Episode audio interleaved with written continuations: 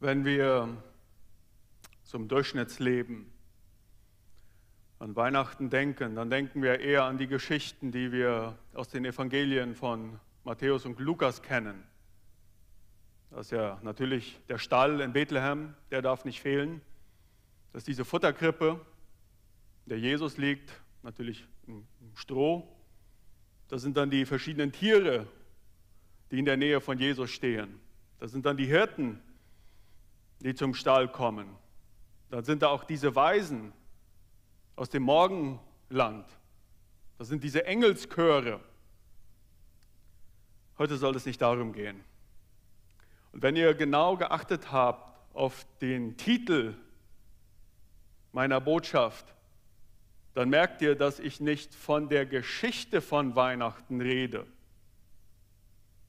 Die sind in Matthäus und Lukas, die Geschichten, die wir normalerweise haben, wenn wir an Weihnachten denken. Ich möchte heute von der Botschaft von Weihnachten reden. Also das, was Weihnachten im Inneren zusammenhält. Können, können uns das ein bisschen so vorstellen. Wenn wir das mit einem, mit einem Hochhaus vergleichen. Matthäus und Lukas, die geben uns die Fassade von Weihnachten, also das, was man bei einem Hochhaus von außen sieht. Glas, vielleicht ein Teil mit, mit Ziegeln. Johannes gibt uns die Struktur von Weihnachten, Stahl, Beton, das Gerüst. Dass diese Weihnachtsbotschaft, diese Weihnachtsgeschichten besser gesagt, von innen zusammenhält, was dem Ganzen Sinn gibt, was dem eine Mitte gibt. Und darum sollte es heute gehen. Die Botschaft von Weihnachten. Ich kann mich noch daran erinnern, wie ich 2007 in Indien war und sehr viel scharfes Essen gegessen habe. Aber das war nicht die einzige Sache, an die ich mich erinnern kann. Ich kann mich noch an die vielen hinduistischen Tempel erinnern, mit ihren vielen Statuen und Bildern von Göttern. Es gibt manche sagen, ich glaube nicht, dass jemand das nachgezählt hat, aber manche sagen, in Indien gibt es 330 Millionen Götter. Ich glaube nicht, dass jemand das gezählt hat, aber es sind wahrscheinlich ein paar Millionen. Groß war meine Überraschung, Groß war meine Überraschung, als ich zwischen all diesen Götterbildern auf einmal auch ein Bild von Jesus sah. Ich dachte mir so, wie verrückt ist das denn? Was hat denn Jesus mit all diesen indischen Göttern zu tun? Bis ich irgendwann lernte, wie der Hinduismus funktioniert denn im Hinduismus, da zeigt sich das Göttliche, das Heilige auf unzählig viele Arten und Weisen. Deshalb gibt es auch so viele Götter. Also das Göttliche, das kann man nicht in einer Sache fangen. Ja, dann gibt es dann da viele, die Hauptgötter, Shiva, Vishnu, Krishna und wie sie nicht alle heißen. Und noch viele mehr. Und die haben dann teilweise auch noch Frauen. Das Göttliche kann sich zum Beispiel auch in Tieren zeigen. Kühe sind, gelten in vielen Regionen Indiens als heilige Tiere. Und in manchen Zonen sogar Ratten und Schlangen.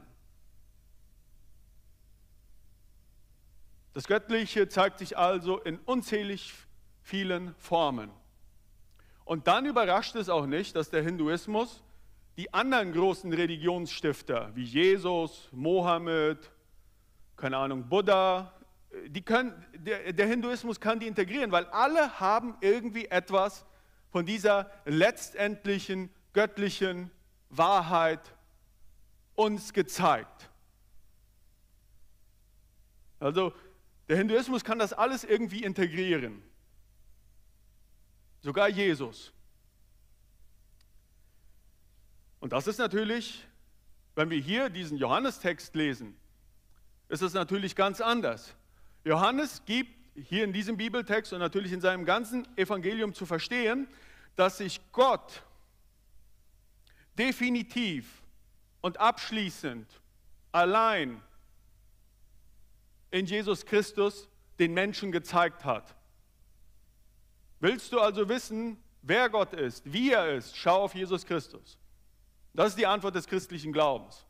Ist also ganz anders im Hinduismus, wo sich das Göttliche und wo sich das Heilige in vielen Arten und Weisen zeigen kann. Wir können heute nicht über diesen ganzen Bibeltext reden. Ich werde auf ein paar Bibelverse hinweisen. Der erste ist der letzte. Vers 14. Das Wort wurde Fleisch und lebte unter uns. Wer ist denn jetzt mit diesem Wort gemeint, das Fleisch wurde? Und der Rest des Bibelverses, da sagt das schon. Mit diesem Wort ist Jesus Christus gemeint. Also das Wort, Jesus Christus, verfleischte sich sozusagen. Es wurde Fleisch. Jesus wurde Mensch, könnten wir auch sagen. Denken wir mal darüber nach. Jesus Christus wurde ein Jude aus dem ersten Jahrhundert.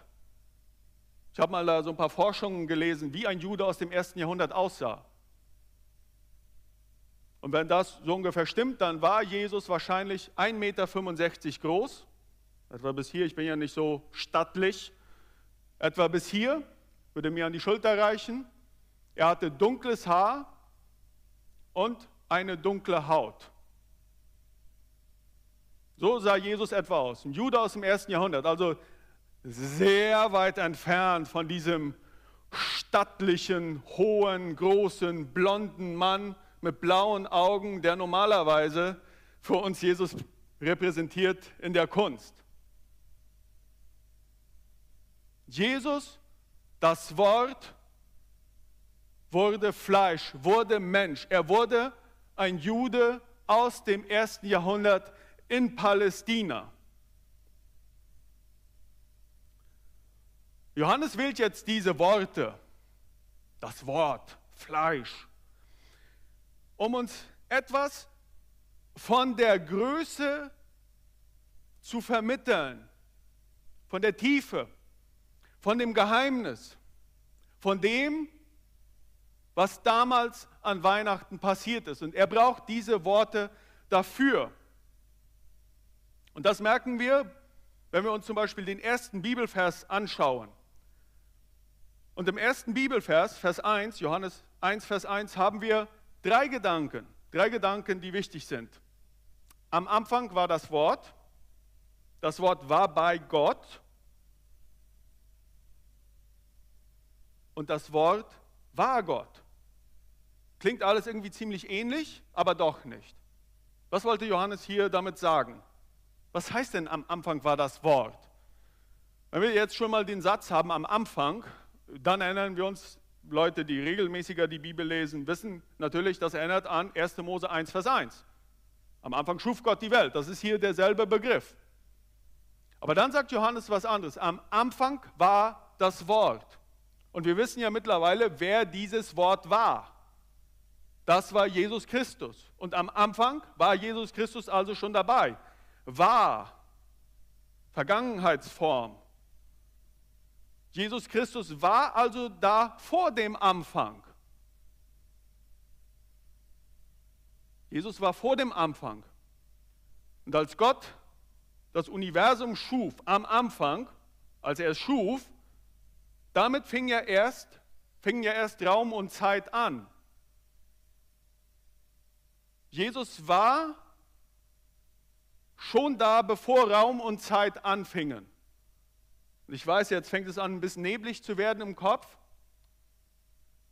Wenn Jesus da war, bevor Raum und Zeit anfingen, dann war er nicht an Raum und Zeit gebunden. Und wenn er nicht an Raum und Zeit gebunden war, dann war er ewig. Also war er Gott. Am Anfang war das Wort, war Jesus Christus. Okay? heftige Ladung an theologischem Wissen soeben weitergegeben. Dann heißt es weiter, das Wort war bei Gott. Das Wort war bei Gott. Moment mal. Was heißt denn das? Bei Gott? Ich dachte, Jesus war Gott. Und da merken wir, hier ist eine Unterscheidung. Jesus ist der Sohn Gottes, der bei seinem Vater war. Ewiger Gott. Gott Vater ewig, Jesus Christus, sein Sohn, auch ewig. Und die ganz Klugen unter uns fangen jetzt wahrscheinlich an zu rechnen. Moment mal. Gott Vater ewig eins. Sohn Jesus Christus ewig zwei. Eins plus eins ist zwei. Haben wir denn hier etwa zwei Götter? Zwei ewige Götter. Und Johannes bemerkt das Problem. Er, er, merkt ja das sofort. Deshalb sagt er gleich danach, das Wort war Gott selbst. Das Wort ist ewig, ist in einer Beziehung mit dem Vater, ist aber nicht anders als der Vater, ist Gott von Ewigkeit zu Ewigkeit. Jesus Christus unterscheidet sich vom Vater, ist trotzdem ein einziger Gott mit Gott dem Vater.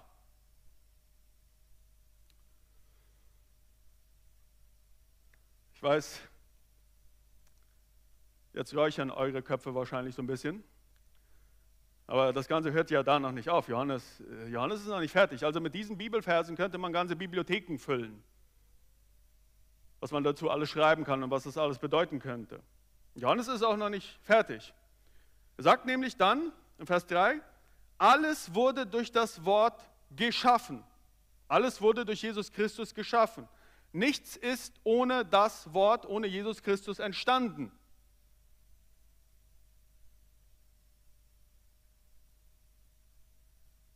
Mit anderen Worten,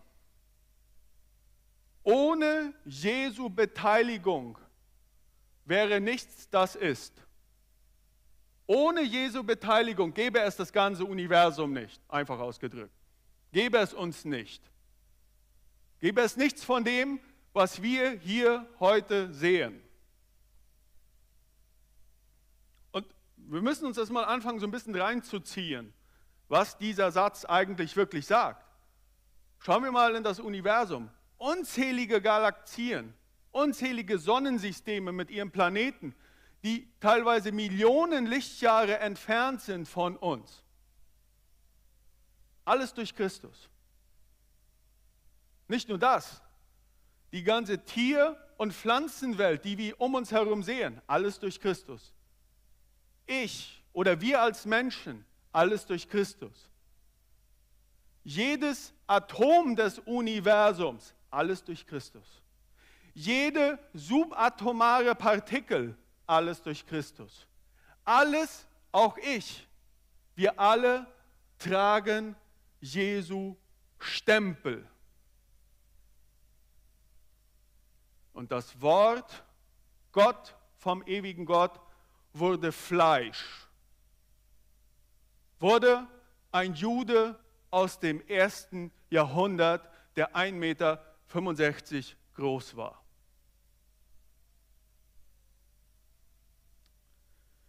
Ich weiß, das Ganze mag, klingt ja so ein bisschen abstrakt. Ja?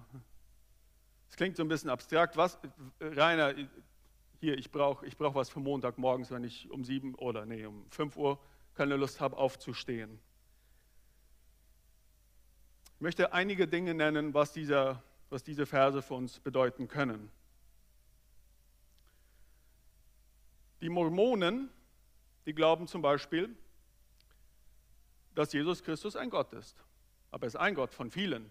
Gott der Vater ist auch ein Gott. Aber nicht mit dem Sohn eins, sondern ein ganz anderer Gott.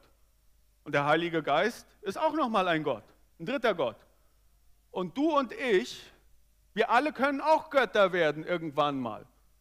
Wenn wir uns bemühen, wenn wir in der mormonischen Weisheit wachsen, dann werden wir in der Ewigkeit über einen eigenen Planeten herrschen mit unserer himmlischen Familie. Also ganz anders. Also das geht hier bei Johannes überhaupt nicht rein. Das ist Jesus bei den Mormonen. Die Zeugen Jehovas, die sehen das dann natürlich ganz anders. Die fallen so ein bisschen von der anderen Seite des Pferdes hinunter. Und die sagen, nein, Jesus ist nicht Gott von Ewigkeit zu Ewigkeit. Gott der Vater hat Jesus irgendwann mal geschaffen. Also ist ein geschaffenes Wesen, ist ein sehr mächtiges Wesen, ein sehr wichtiges Wesen, aber nicht Gott von Gott. Der Theologie der Zeugen Jehovas ist Jesus der Erzengel Michael. Der Erzengel Michael, aber nicht Gott von Gott. Wichtig, ja, göttlich, nein. Und der Islam, wir hörten ja eben von den Muslimen, und im Islam ist Jesus auch eine wichtige Person. Da ist er aber nur ein Prophet, ein wichtiger Prophet, aber auch wiederum kein Gott. Das heißt in einer muslimischen Schrift, Allah droht jedem mit Strafe, der Jesus einen Gott nennt. Für den Islam ist dieser Bibelvers oder dieser Text, den wir heute lasen, ist das schlimmste Blasphemie, Verleumdung Gottes. Und wenn wir das so wie das glauben, dann sind wir, nach den Vorstellungen des Islams, sind wir alle des Todes. Weil wir Gott verdreht haben.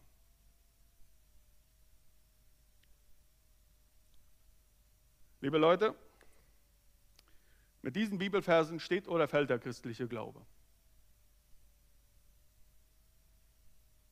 Warum erzählen wir Kindern von Jesus Christus? Weil er Gott ist und weil Gott in seine Welt kam.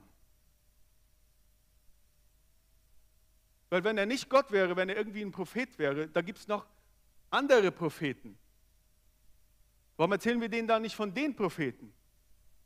Wenn Christus nicht Gott ist, dann, liebe Freunde, müssen wir die Tür unserer Kirche, die Türen unserer Kirche zuschließen. Fertig. Dann ist das hier alles ein Spektakel. Eine schöne Show, die uns gute Gefühle vermittelt, aber das ist nichts anderes als eine Lüge, was wir hier tun. Und das hat für mich eine zweite Konsequenz. Entweder, wenn, wenn Jesus wirklich Gott ist, entweder ich vertraue ihm wirklich und folge ihm nach mit meinem ganzen Herzen oder ich lasse es. Versteht ihr? Hier, hier gibt es keinen faulen Mittelweg.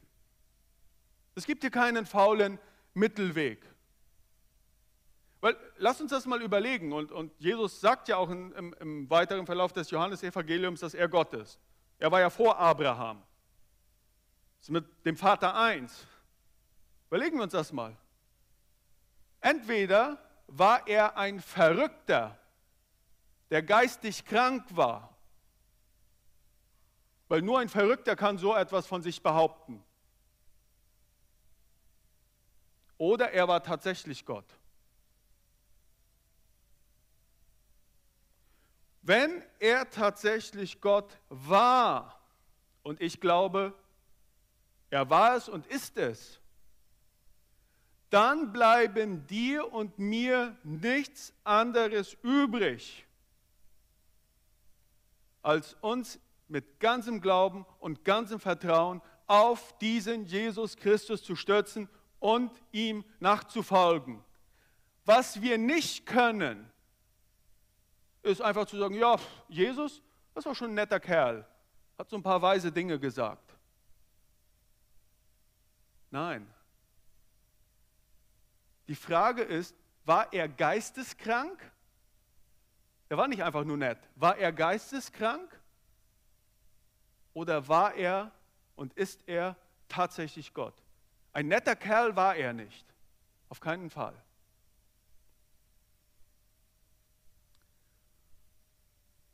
Und das bringt mich zum wahren Problem von Weihnachten. die Tragödie von Weihnachten.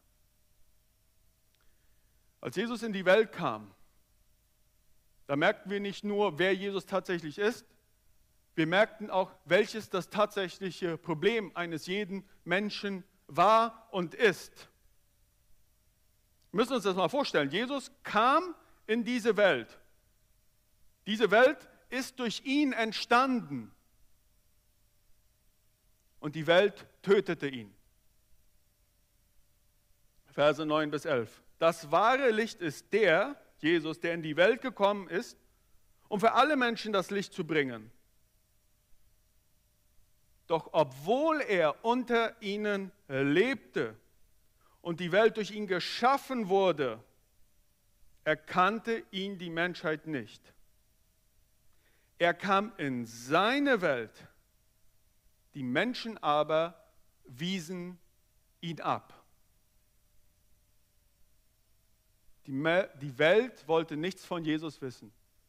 Er kam nach Hause und man warf ihn raus. Die Welt tötete ihn sogar.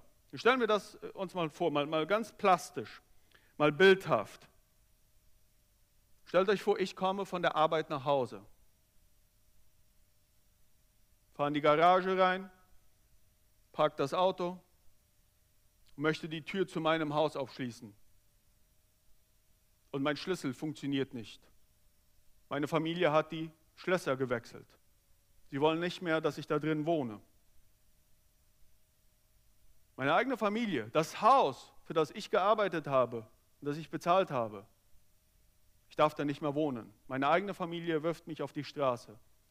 Und nachts, wenn ich auf der Straße liege, kommen meine Kinder raus und erschlagen mich. Das hat die Welt mit Jesus Christus gemacht.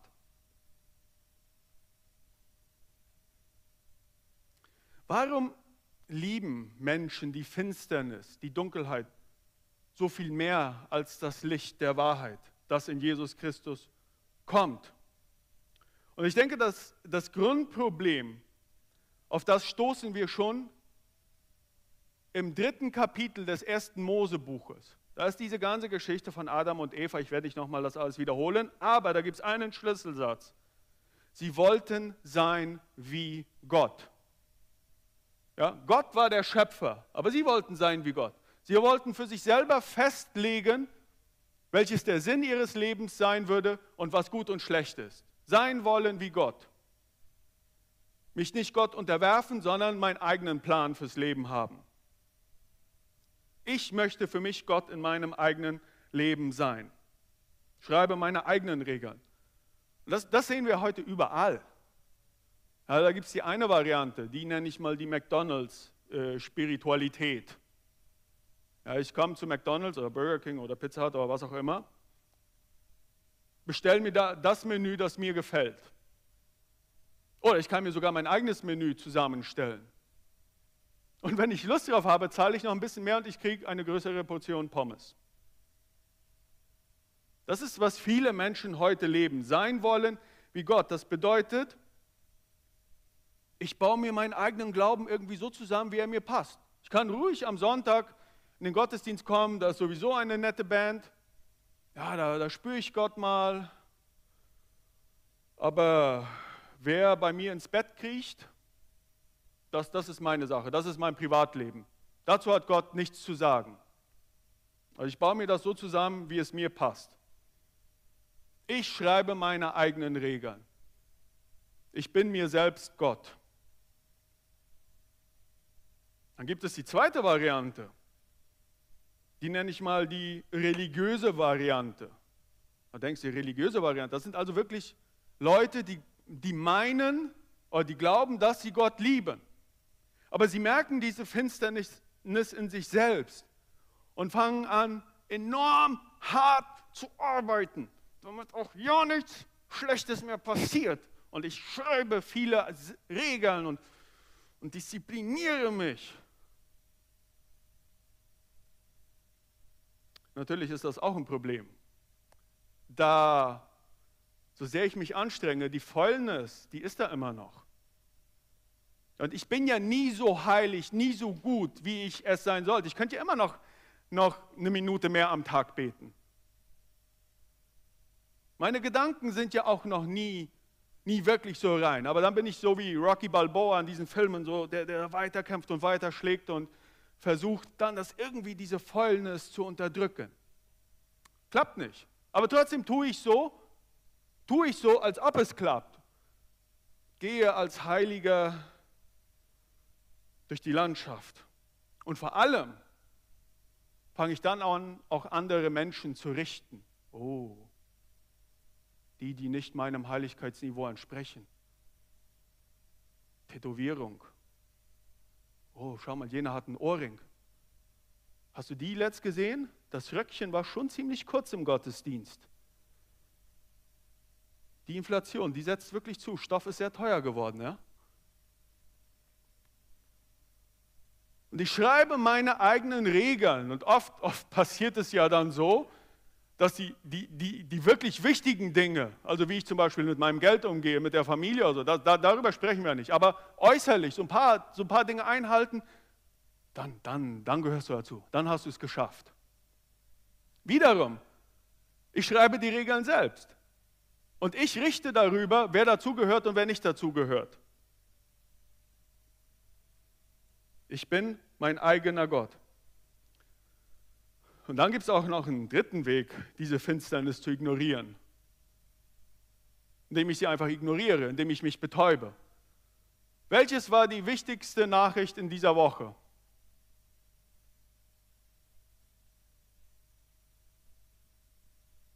Will Smith schlägt Chris Rock bei der Verteilung der Oscars. Ukraine-Krieg muss, muss man ein bisschen warten. Es gibt wirklich wichtigere Dinge, mit denen wir uns jetzt zu beschäftigen haben. Mit einer Ohrfeige. Welthunger muss auch warten. Armut und Ungerechtigkeit und Korruption müssen alles warten. Wir haben ja abends wirklich Wichtigeres zu tun. Wir müssen das erstmal auf Instagram und TikTok bearbeiten. Diese Unverschämtheit.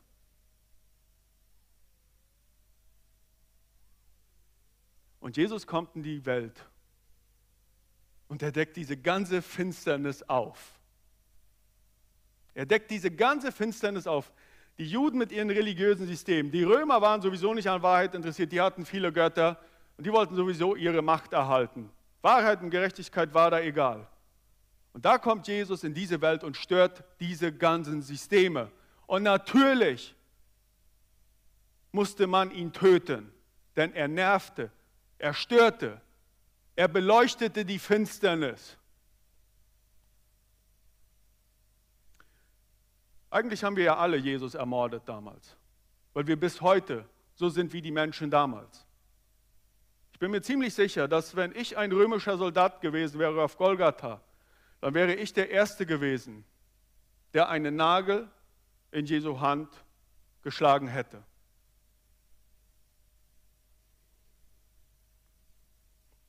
Gibt es einen Ausweg aus dieser Finsternis? Ja. Die ihn aufnahmen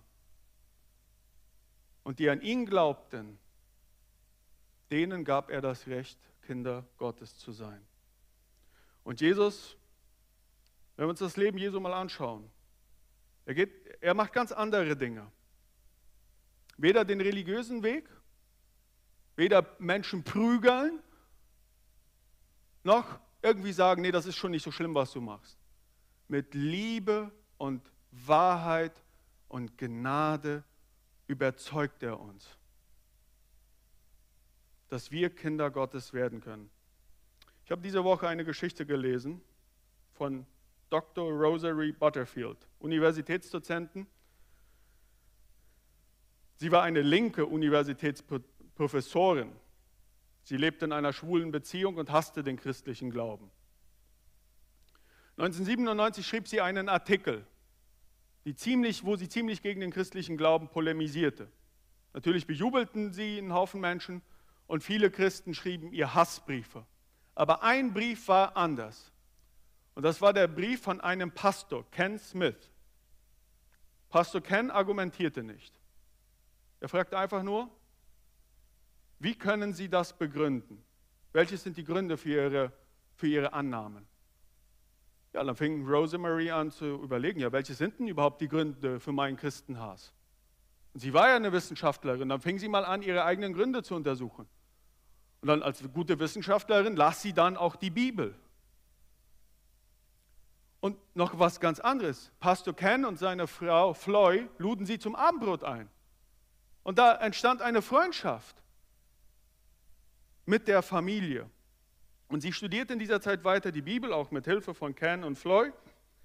Und dann sagte sie eine Sache in ihrem Prozess, was ist, wenn es Jesus wirklich gibt und er der auferstandene Herr ist? Dann haben wir alle ein großes Problem. Wenn er Gott ist, dann haben wir alle ein großes Problem. Und lange kämpfte sie mit der Frage, möchte ich meine Homosexualität aus Gottes Perspektive verstehen oder möchte ich nur mit ihm diskutieren?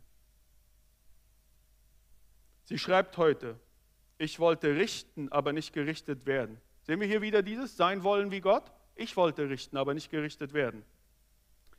Irgendwann ergab sich Rosary. Sie vertraute ihr Leben Christus an. Wir merken, dass das Licht Jesu Christi hatte zärtlich und behutsam mit Gnade und Wahrheit die Finsternis verdrängt und sie wurde ein Kind Gottes. Eben dieses Licht kam an Weihnachten in diese Welt. Die Finsternis konnte es nicht bezwingen. Und deshalb stellt Weihnachten uns vor diese Frage. Vertraue ich diesem Christus oder möchte ich in der Finsternis verbleiben? Christus, das Licht dieser Welt.